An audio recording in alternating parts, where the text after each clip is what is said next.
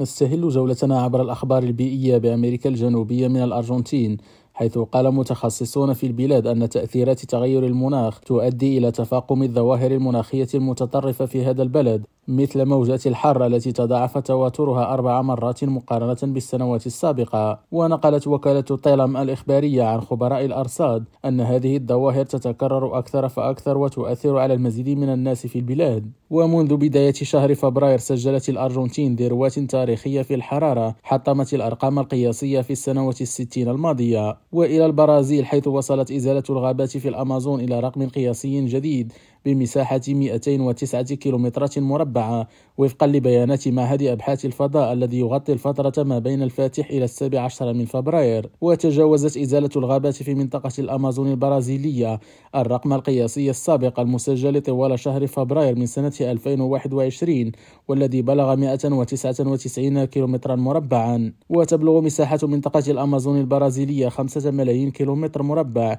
أو 59% من الأراضي الوطنية وتضم تسع ولايات من الولايات البرازيلية السبعة وعشرين.